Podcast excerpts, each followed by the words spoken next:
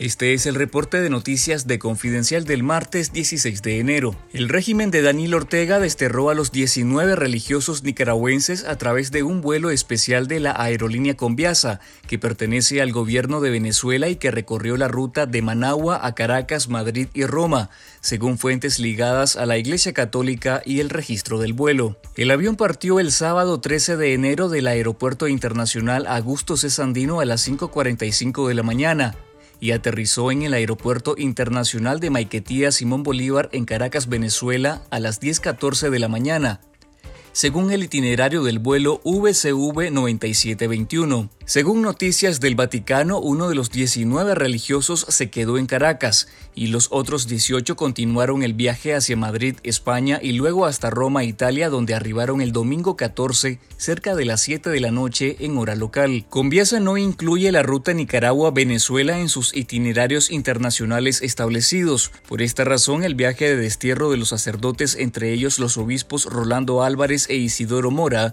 fue especial, parte de los servicios que ofrece la aerolínea. En las primeras horas de su llegada a Roma, los obispos y sacerdotes desterrados celebraron una misa presidida por los prelados. Hasta el cierre de esta edición, el Vaticano ni los sacerdotes desterrados han ofrecido declaraciones. El gobierno de España concedió este martes la nacionalidad española a la poeta nicaragüense Yoconda Belli y a otros 12 nicaragüenses despojados de su nacionalidad por la dictadura de Daniel Ortega. El ministro de Asuntos Exteriores, José Manuel Álvarez, informó la decisión del Consejo de Ministros español a través de sus redes sociales. Los defensores de la democracia y la libertad cuentan con el apoyo de España dijo en su mensaje en el que solo desveló la identidad de la novelista y más reciente ganadora del Premio Reina Sofía de Poesía Iberoamericana. España ha otorgado la nacionalidad a decenas de nicaragüenses declarados apátridas por el régimen de Daniel Ortega desde febrero de 2023, cuando desnacionalizó a más de 300, incluidos los 222 prisioneros políticos desterrados a Estados Unidos.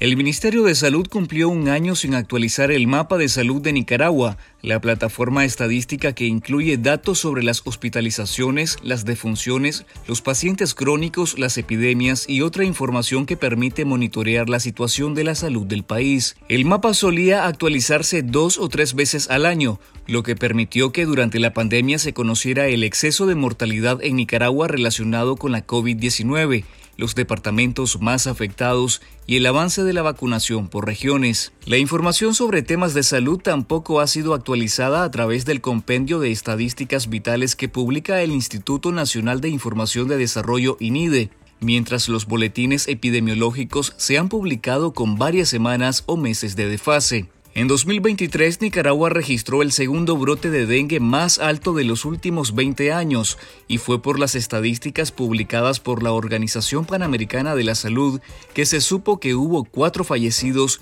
y 173.131 contagios.